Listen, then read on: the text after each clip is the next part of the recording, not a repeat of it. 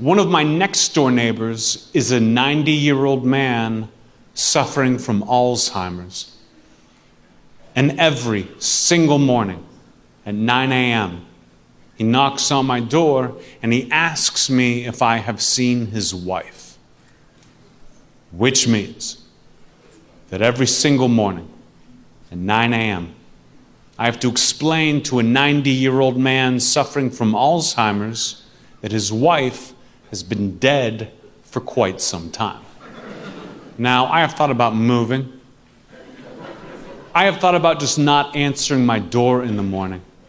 But to be honest, it's worth it just to see the smile on his face.